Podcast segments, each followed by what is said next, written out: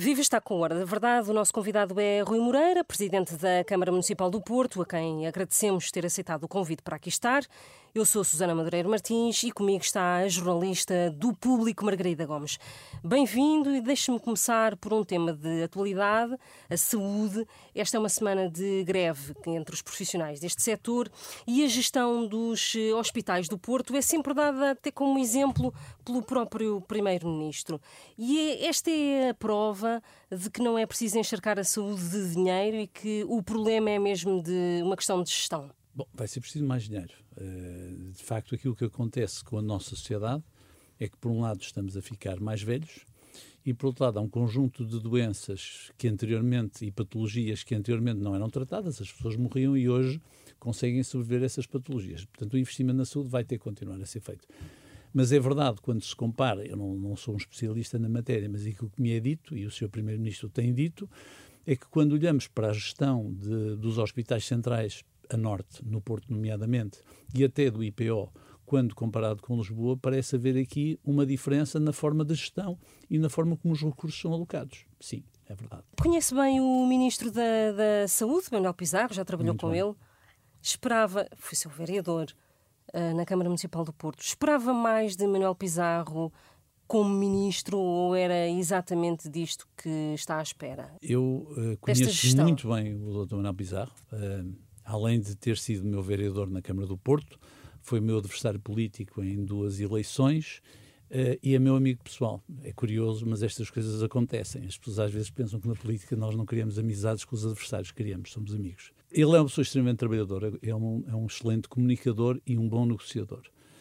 Uh, o que acontece é que ele apanha uh, uma situação na saúde que lhe é deixada por Marta Temido que é extremamente delicada. Ou seja, aquilo que aconteceu com a especialização dos médicos, aquilo que aconteceu com uma visão um pouco ideológica que Marta Temido impôs uh, aos médicos, acaba por transformar a saúde num campo de batalha em que, neste momento, uh, provavelmente uh, vai ser preciso acelerar essa mediação. Claro que ele tem ali um grande, um grande elemento, que é Fernando Araújo, e Fernando Araújo pode ajudá-lo a fazer a diferença. Mas, de facto, vivem-se momentos delicados na saúde, percebe-se que há aqui e ali hum, insuficiência de recursos e espero que, para bem de nós todos, que Manuel Pizarro consiga dobrar o cabo da boa esperança é bom... e que não seja o cabo das tormentas. Manuel Pizarro tem sido acusado de estar mais preocupado com uma eventual candidatura à Câmara do Porto em 2025. Se ele for candidato uh, de novo à Câmara do Porto, uh, sente-se na obrigação de o apoiar? Tenho muita consideração pelo Dr. Manuel Pizarro, mas compreenderão que, apesar de tudo, eu faço parte do movimento que suponho que tem a intenção de apresentar um candidato e, portanto, não, não irei. Aliás, não é a minha intenção e não deve ser a minha intenção neste momento estar a, a marcar as cartas do futuro mas ob objetivamente não é execuível nem é razoável esperar que eu o faça. Se me perguntar se ele tem qualidades pessoais, com certeza que tem, mas com certeza que também tem opções políticas uh, diferentes daquelas que eu tenho seguido. E acha natural que Manuel Pizarro possa optar por sair do governo para uma candidatura à presidência do. Isso tem que lhe perguntar a ele. Hum, mas quer dizer, conhecendo o Manel Pizarro é um homem inquieto, porque foi um homem que foi vereador da Câmara do Porto, foi duas vezes uh, candidato à Câmara do Porto, depois foi para deputado europeu, depois saiu do deputado europeu para ministro. É, portanto, ele é uma pessoa que, uh, que rapidamente mudou o, o seu rumo. Uh, portanto, ele é eu diria em termos náuticos, gosta mais de andar à bolina contra o vento do que propriamente a favor do vento, sempre na mesma direção. Mas essa matéria vai ter que lhe perguntar a ele. É evidente que o Partido Socialista tem várias opções na cidade do Porto, como terá o PSD, como tem o meu movimento, e portanto é, é normal e é possível que, em determinada altura, a, a Conselhia Distrital do Partido Socialista façam as contas à vida, mas ele não é o único candidato. A José Luís Carneiro, por exemplo, continua a ser, uh, que é Ministro da Administração Interna, também ele julgo que ele nunca escondeu as aspirações que tinha a ser candidato do Partido Socialista. Portanto, acho que. Mas essa é uma matéria, naturalmente, do Partido Socialista, não é minha. O CPS apostar de novo no Dr. Manuel Pizarro, acha que está a cometer um erro pela terceira vez? Não, de forma alguma. Uh, não há erros de terceira vez. Uh, recordo, aliás, é bom nós às vezes falarmos em exemplos. Nós temos um caso que foi o Dr. Ricardo Rio em Braga, que, salvo erro, também perdeu duas vezes as eleições e depois ganhou três vezes sucessivamente. Portanto, para essas coisas, os tempos são diferentes, as aprendizagens são diferentes, a situação socioeconómica da cidade é diferente. É evidente que os candidatos partidários, no entanto, têm alguma coisa que pesa sobre eles e pode pesar favorável ou desfavoravelmente, que é a forma do seu partido. Quando eu digo a forma, é como é que ele é visto em termos nacionais. Os candidatos independentes são mais apreciados em função das suas qualificações pessoais, daquilo que, que pretendem fazer. Portanto, ele pode ser beneficiado ou penalizado, se for ele o candidato, pela situação política do país, macroeconómica e a situação do país. Neste momento, o Partido Socialista parece estar bem nas sondagens, mas nessa altura por exemplo, pode não estar. Uh, prometeu encontrar soluções para a escassez da habitação, Sim. para a classe média e apresentou, aliás, grandes projetos para isso. Mas o Monte Pedral e uh, o o Monte da Bela, com 600 casas, já deviam ter estado prontas desde 2022 e ainda não começaram sequer a ser construídas. É Lordelo também não tem previsões disso. Vai conseguir cumprir tem. a sua promessa até ao final do mandato? De início de construção, julgo que sim. Relativamente ao Lordelo, com certeza. Nós vamos lançar, provavelmente ainda antes do fim do ano, o concurso público de Lordelo. E, portanto, aí a habitação pública, pura e dura, e investimento da Câmara. Eu creio que na próxima reunião de executivo, se não for na próxima, será na seguinte, lançaremos finalmente os concursos públicos para as parcerias público-privadas relativamente ao Monte Pedral e Monte da Bela. Aí vamos ficar dependentes de haver interessados ou não. Uh, também relativamente ao Aleixo, por exemplo, as coisas demoram imenso tempo. Uh, uma, uma lançar um, um, concurso público por uma parceria pública ou privada, como aliás, na altura, como se recorda, o Dr. Fernando Medina teve o problema em Lisboa, tem um enorme problema. É preciso um conjunto de medidas, por um lado, do ponto de vista de planeamento urbanístico, por outro lado, PDM, depois de loteamento. E depois disso tudo, é preciso fazer estudos que demonstrem ao Tribunal de Contas que há uma justa participação entre aquilo que é o interesse público e o interesse privado. E as coisas, de facto, demoram, demoram imenso tempo. Em relação ao fenómeno da droga, é um fenómeno que está a ressurgir como uh, uh, nos anos 90, enfim, e, e até um bocadinho antes. É um fenómeno que está a ressurgir. Associa isso a este tempo de crise em que vivemos, de Não. pandemia, depois de inflação. E como é que isto se resolve? Se me perguntar como é que o que é que está a acontecer no fenómeno de droga, é um problema uh, mais uma vez, que está a surgir com um impacto terrível nos Estados Unidos, em toda a Europa, uh, os Estados não têm sido capazes de combater o tráfico internacional. Este é um facto objetivo. Hoje nós temos um facto objetivo. Aquilo que nós temos tentado fazer é encontrar aqui uma fórmula virtuosa de compensar aquilo e, no fundo, nós podemos ser, podemos colaborar com o Estado nisto. Com o Ministério da Saúde, obviamente, com a sala de consumo assistido, a que temos é um sucesso funciona bem e agora o Estado vai assumir, o Ministério da Saúde vai assumir a sua gestão depois de um ano, nós agora tivemos que prolongar um tempo por causa das dificuldades. E o aumento desse, das chamadas salas de chuto, vá? Sim. Eh, o aumento poderia ajudar a combater? Sim, e nós está, previsto, está, prevista que, está prevista neste momento, aliás, no acordo que foi feito com o Estado, está previsto que a Câmara Municipal do Porto vai investir numa segunda unidade, só que esta unidade deve ser uma unidade móvel. A meu ver, nós deveríamos ter pelo menos mais uma unidade fixa. Só que aquilo que nós também temos a dizer é que quando nós analisamos a população que frequenta essa sala de consumo, só cerca de 30% é que são moradores na cidade do Porto. É flutuante. E, portanto, nós precisaríamos que os municípios vizinhos, de onde vem essa população, seja Gaia, seja Matosinhos, seja Gondomar, hum. também fizessem igual investimento. Ou, se não puderem fazer, que o Estado lá faça. De outra maneira, nós estamos a criar uma mobilização artificial de pessoas que vêm para o Porto porque tem uma sala de consumo assistido e porque ali ao lado há mais tráfego. Soutor, deixa-me perguntar-lhe uma, uma, coisa. Uh, a falta de agentes uh, é uma das suas queixas. Sim. O que eu lhe pergunto, aliás, tem, ontem houve uma, uma, Assembleia, uma Assembleia uhum. Legislativa convocada pelo Sim. movimento, pelo seu movimento, uh, por causa da insegurança no Porto. O que eu lhe pergunto é, portanto, Acha que o Ministro da, da, da, Administração Interna não tem sido sensível às queixas que têm vindo a fazer e não. às denúncias que têm vindo a fazer? Eu acho que o Ministro da Administração Interna é sensível uh, às questões. É logicamente, como bom político que é, tenta empurrar uh, naquele triângulo que eu falava entre a saúde, a, a, questão social e a questão da segurança, ele tenta empurrar o problema mais para a questão social, dizendo. Uh, libertando-se dessa competência. Mas o, o, Ministro da Administração Interna sabe muito bem que neste momento tem poucos recursos policiais e que a visibilidade policial ajuda a resolver o problema. Reparem bem, na pasteleira, onde está a sala de consumo assistido, tivemos nos últimos meses a presença policial diária, visibilidade policial. E a verdade é que aquele território mudou durante algum tempo. Agora, infelizmente, deixou de mudar está, porque já outra vez... a eh, polícia já abandonou. O que é que isto demonstra? Que a presença da polícia, a visibilidade da polícia, resolve, ajuda a resolver o problema. O doutor acha que uh, estamos pior do que estávamos em 2019, atualmente? Acho que sim. Acho que estamos piores esta nova lei uh, que. Uh, é péssima. Sim, uh, que discrim... É uma lei completamente. alargou a. a é, uma lei, é, uma lei, é uma lei completamente irresponsável. Repare, nós estamos num país em que acaba de ser aprovada uma lei do tabaco. A, lei do tabaco, nós hoje em dia não podemos fumar à porta de um. Enfim, não podemos fumar em quase nenhum. Não se pode fumar numa praia, num, num, num concerto rock, não se pode funcionar ao ar livre à frente de um estabelecimento público ou de um edifício público. Ou seja, já não estamos só preocupados, porque eu, eu sou a favor da lei do tabaco, naquilo que tem a ver com o tabaco prejudicar o, a pessoa que está ao lado.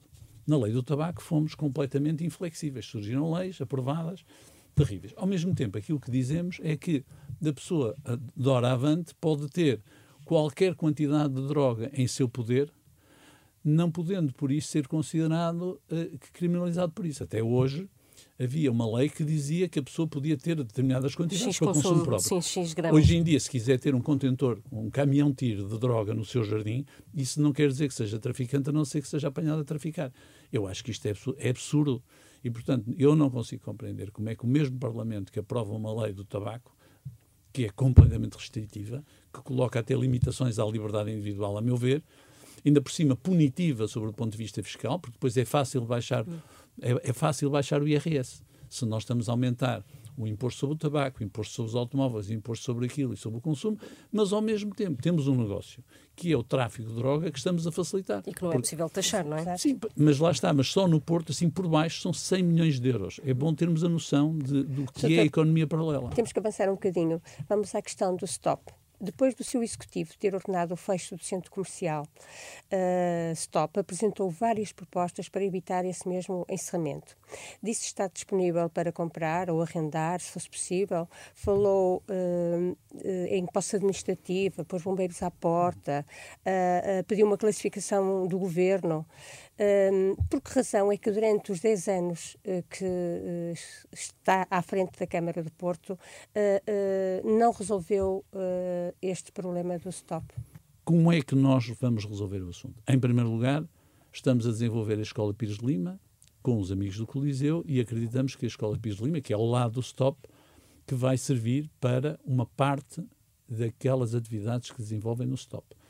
Terão paciência, mas têm que ser atividades nem é a Câmara própria, entregou à Associação dos Amigos do Coliseu, que é uma associação livre, está, à frente deles está um músico, é o Miguel Guedes, o Pedro Brunhosa está metido no assunto, acreditamos que isso vão perceber que nós não queremos uma interferência, não queremos que aquilo seja uma escola de música, é que, é o que eles não querem, e eu percebo perfeitamente. Relativamente ao stop, não tendo o governo sido capaz ou tido condições para classificar, e o problema do stop é um problema que se aplica a muitos outros centros comerciais de primeira geração em Portugal, Aquilo que nós estamos a fazer é que a Câmara vai classificar. Portanto, queria aqui afirmar, e esta é uma novidade, a Câmara vai conseguir classificar o stop. Não apenas o uso, mas uma parte do edifício. Não, não conseguimos classificar tudo, mas pelo menos isso vai acabar com o argumento ou com a possibilidade de que o stop possa ser demolido eh, e transformado num hotel, ou seja que for. Nós, neste momento, temos o processo a nível da Câmara pronto, concluído. Portanto, vamos, vamos conseguir preservar a fachada. A partir do momento que preserva aquela fachada, como compreendem, não, há, não é possível fazer outra coisa.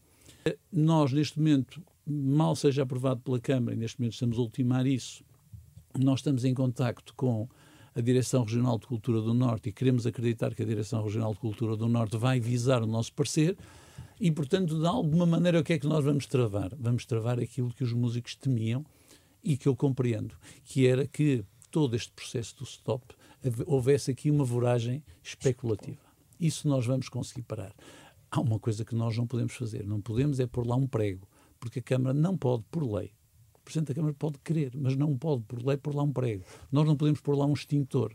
Nós estamos impedidos de o fazer. Uh, vamos agora passar à mobilidade e com uma resposta, pedir-lhe uma resposta curta, que é, há pouco tempo, o Álvaro Costa, que é um especialista da mobilidade da Faculdade de Engenharia do Porto, que bem Sim, conhece, uh, disse à, à, Renascença que a via de cintura interna no Porto está, com a capacidade, na capacidade máxima, cada vez durante uh, cada vez, cada vez mais.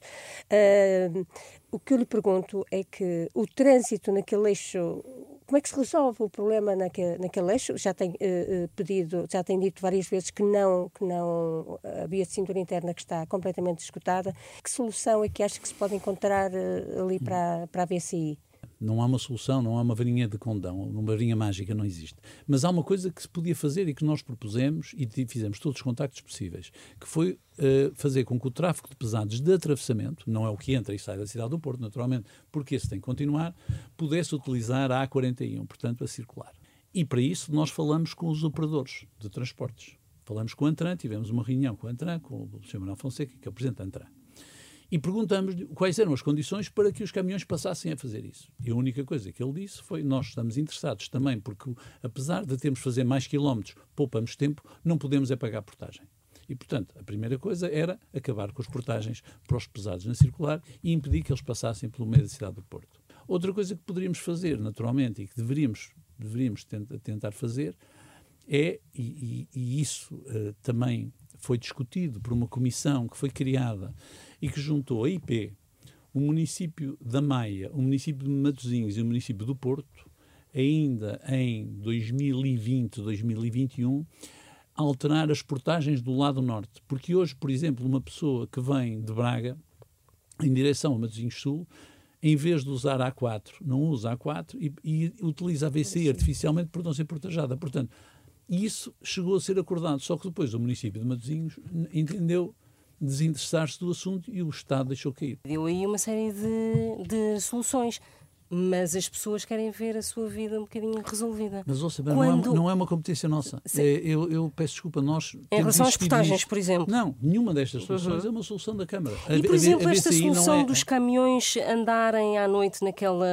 naquela, naquela zona, permitindo que o tráfego também diminua um pouco. Diminuir, nas, diminuir os, os, pesados nas horas, na hora de ponta pode ajudar a resolver o assunto, mas é muito melhor retirá-los. E nós aquilo que estamos a propor é basicamente retirá-los. Retirando-os, depois podemos, para aqueles que entram e saem da cidade do Porto, seguramente criar horários. Sim, podemos. Mas repare, a VCI é uma competência. Nós não podemos sequer determinar qual é o limite de velocidade na VCI. Ele foi reduzido recentemente. Sabe como é que a Câmara do Porto soube? Pelo jornal.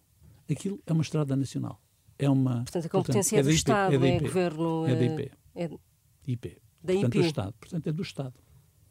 Depende exclusivamente do Estado. Quer a uhum. manutenção, quer a fiscalização, quer tudo mais. Portanto, é uma mas competência do Ministro das é, Infraestruturas. Sim, é. Mas a VCI, neste momento, quando a VCI é uma trombose permanente na cidade do Porto, porque nós estamos com um nível de sinistralidade muito grande, de avarias muito grande, e a cidade para. E já colocou o, o, as suas soluções ao Ministro das vezes. Infraestruturas, este, este, uh, do, o, o Dr. João Galamba? Sim, já.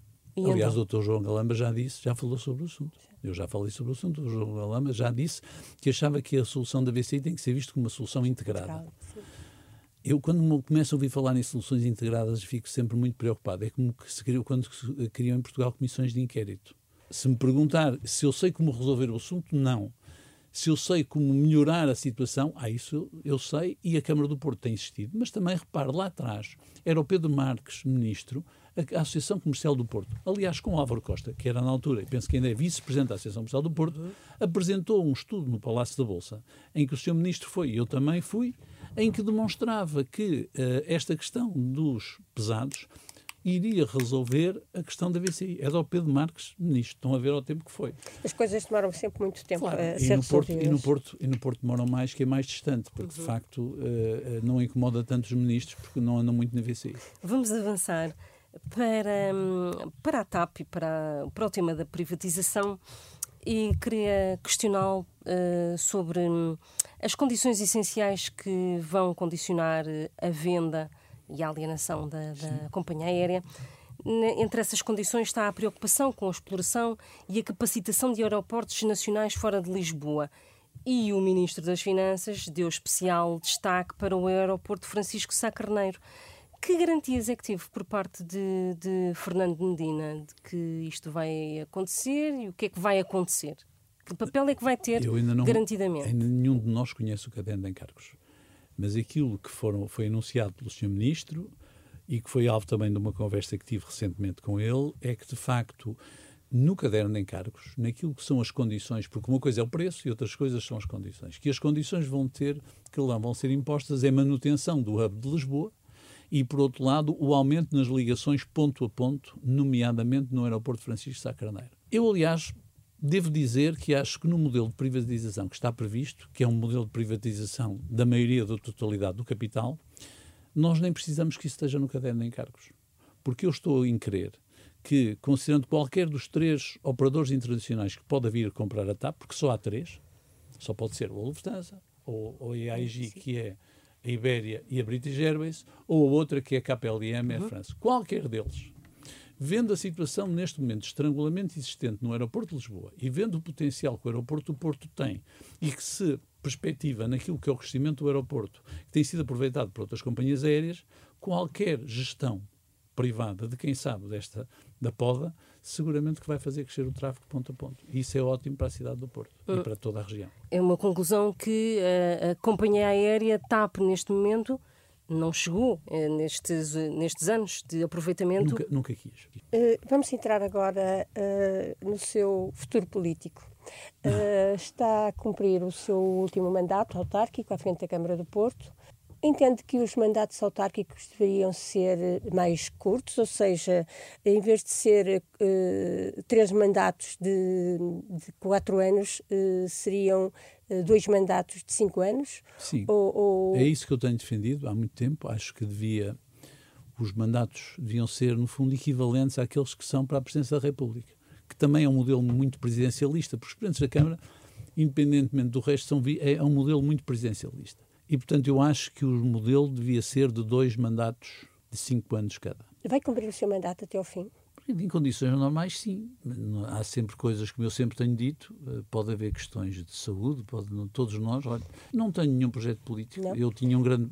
O único projeto político que eu tive foi ser Presidente da Câmara do Porto. Se for convidado por um partido, ou pelo PSD, se quiser, eh, para ser cabeça de lista ao Parlamento Europeu, uh, aceita? É, é, mais ou menos como perguntar se eu posso vir a ser o Pai Natal. Não se coloca, não, não é uma coisa que eu possa perguntar também, que, que se possa sequer colocar. Compreendem que nós, na nossa vida particular, nas nossas opções, uh, são coisas que nós naturalmente, se surgir um convite para uma coisa dessas, terei que pensar na altura, terei que pensar nas condições. Agora, também lhe digo que não é provável, porquê? Porque há uma coisa que, que, que se chama com o calendário.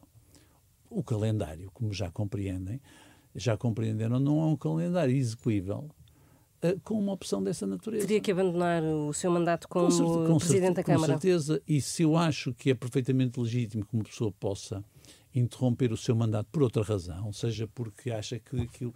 Eu devo dizer que acho que, em larga medida, aquilo que eu tinha para fazer na cidade do Porto já fiz e o que ainda não fiz eh, está a caminho Mas era, de ser feito. Isso? Não é? Isso sim. E, portanto, não seria fiel ao seu uh, eleitorado ou Agora, às pessoas o que não, o que, que não se o elegeram? não é uma questão de fidelidade. O que nós não podemos é, de facto, trocar as coisas por um prato de lentilhas. Isso não. E, portanto, à partida, não faz sentido. A Europa seria um prato de lentilhas, é isso? Podia ser visto como isso e, portanto, eu neste momento, como também nunca foi colocado o problema, nunca tive, nunca tive hum. sequer necessidade de pensar maduramente sobre um assunto que tem aparecido na comunicação social. Aliás, eu suspeito de onde é que isto vem. Suspeito de onde é que vem, não foi a comunicação social que inventou. Eu suspeito que isto é criado por pessoas dentro do PSD para criar uh, dificuldades. Ah, mas o doutor Luís Montenegro também não disse que não, que em abstrato o seu perfil de servia, havia, não é? Está bem, mas o que é que ele havia de dizer? Foi só para ser é simpático. Questão, é uma questão de boa educação. E, aliás, eu também disse, o doutor Luís Montenegro é uma pessoa porque eu tenho consideração pessoal, porque eu não me esqueço que numa altura em que o PSD me fez uma guerra suja, o doutor Luís Montenegro foi sempre uma pessoa que se portou comigo impecavelmente. E ele sabe que eu lhe devo essa atenção e sabe naturalmente que uh, eu sou amigo dele. E, portanto, o Dr. Montenegro, sabendo isto, teve o cuidado de boa educação de, perante uma situação destas, ainda por cima, estando eu ali ao lado dele, dizer aquilo que disse. E acho que faz sentido. Agora, se me perguntasse para o Dr. Luís Montenegro se seria bom ter uma pessoa com o meu perfil, isso vai ter que lhe perguntar a ele. Se, se o PS quer um independente à frente. Eu sou independente, sabe? E, portanto, qualquer partido que me queira para alguma coisa também terá sempre que pensar se eu não posso ser o elefante na loja de porcelana. Porque, porque eu nunca fiz parte de um partido. Há, há tempos alguém disse que eu tinha sido filiado no, no, no PS. É mentira, nunca fui. Nunca fui filiado em nenhum partido, já agora. E, portanto, eu também acho que provavelmente os independentes como eu, eu sou um independente verdadeiro, é não fazem, não fazem muito sentido numa estrutura partidária. Gostava então de colocar-lhe uma questão sobre o Futebol Clube do Porto. Este verão houve, enfim, uns desenvolvimentos sobre a sua relação com, com o Porto e sobre o treinador. No futuro, se André Vilas Boas, que é uma figura do, do Porto, já foi treinador, se avançar para a liderança, para a corrida, não é? Do, ao, à, à, liderança do Futebol Clube do Porto, uh, o Rui Moreira dá-lhe apoio ou não dá?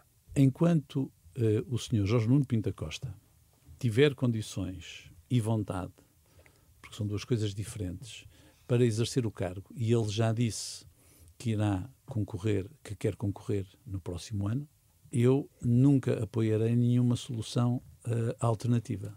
Isto é aquilo que lhe posso dizer. Se me perguntar se eu vou apoiar alguém, não vou apoiar ninguém, portanto, eu não farei desta vez, aliás, já foi tornado público, acho que neste momento não me devo meter nisso.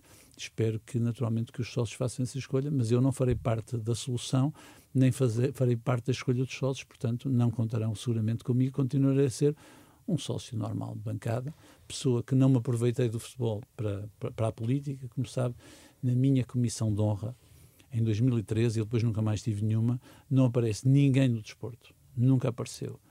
Eu já gostava de futebol, gosto de futebol desde pequenino. O meu tio bisavô foi, fez parte da primeira equipe do Futebol do Porto, foi campeão nacional, por acaso chamava-se Nunes. E sempre ia nascendo no estádio, no antigo estádio das Antas, porque o Porto nesse ano foi campeão, a minha mãe foi apertada e teve que ir aflita para a Casa de Saúde, eu nasci pouco depois, uh, e continuarei a ser um sócio atento, dedicado e, e, tal como nas outras atividades da minha vida, totalmente livre para dar a minha opinião. Ficou escaldado com a polémica de verão com Sérgio Conceição? Não, não ficou nada escaldado, não. não. E já, já foi tudo sanado uh, com com o treinador do Futebol Clube do Porto? Não é uma questão de, de ser sanado. O treinador do Futebol do Porto é um, é um funcionário do, do Futebol Clube do Porto. Portanto... Quando sair da Câmara do Porto, uh, se for convidado uh, para um lugar de nomeação uh, governamental, aceita? Não é provável que aceite. Depende, não sei cargo de nomeação. Não, não, não, ah, não, então mantém a porta aberta para essas não, coisas. Mas, mas, não, não vou fazer o que é um cargo de nomeação governamental. Se me perguntasse se eu vou ser ministro ou secretário de Estado, seguramente que não. Agora, eu não sei muito bem o que é um cargo de nomeação governamental. Portanto, eu não terei, no momento em que sair da Câmara Municipal do Porto, uh, terei o tempo para pensar, para refletir. Olha, a primeira coisa que eu quero fazer é uma viagem. Desde logo, quando sair da Câmara Municipal do Porto, estou a pensar mesmo fazer uma viagem com a minha mulher e voltar a fotografar. Não, Embaixador não, não. da Unesco. Oh, oh, Margarida, daqui a um bocado vai-me perguntar outra vez se eu quero ser Pai Natal. Não, não faz sentido. Eu não fui eu que não. perguntei se queria ser Pai nunca Natal. Ninguém, nunca ninguém me perguntou essa coisa e, portanto, eu não sou embaixador. Uh, não vejo muito bem que a Unesco. O Dr. Manuel Maria Carrilho também não era embaixador, foi trabalhar para. Não sei, Margarida, para... não. O futuro a Deus pertence. E, ah, portanto, okay. no, tempo, no tempo certo, haveremos de descobrir se eu tenho saúde, se tenho vida, se tenho vontade. Ah. Veremos. Vamos continuar a encontrar com certeza. E vou continuar a estar interessado nas coisas do Porto e a preocupar-me com a cidade, mas naturalmente sem querer ter eh, cargos executivos. Portanto, não. Espero que a cidade encontre uma boa solução de futuro, espero que a cidade continue a discutir-se como se discute. Eu gosto muito que esta cidade discute tudo, desde estátuas, das coisas mais extraordinárias, às BRTs. Quer dizer que esta cidade tem esta visão, o cidadão do Porto tem esta visão patriótica da cidade. E eu espero que a escolha que faça, qualquer que seja, seja de alguém que compreenda que o Porto é assim e que deve ser assim, que não tente calar o Porto, como já aconteceu no passado. Está assim terminado este Hora da Verdade. O nosso convidado foi Rui Moreira, é o presidente da Câmara eh, do Porto, a quem agradecemos mais uma vez ter aceitado o convite para aqui estar. Regressamos na próxima semana.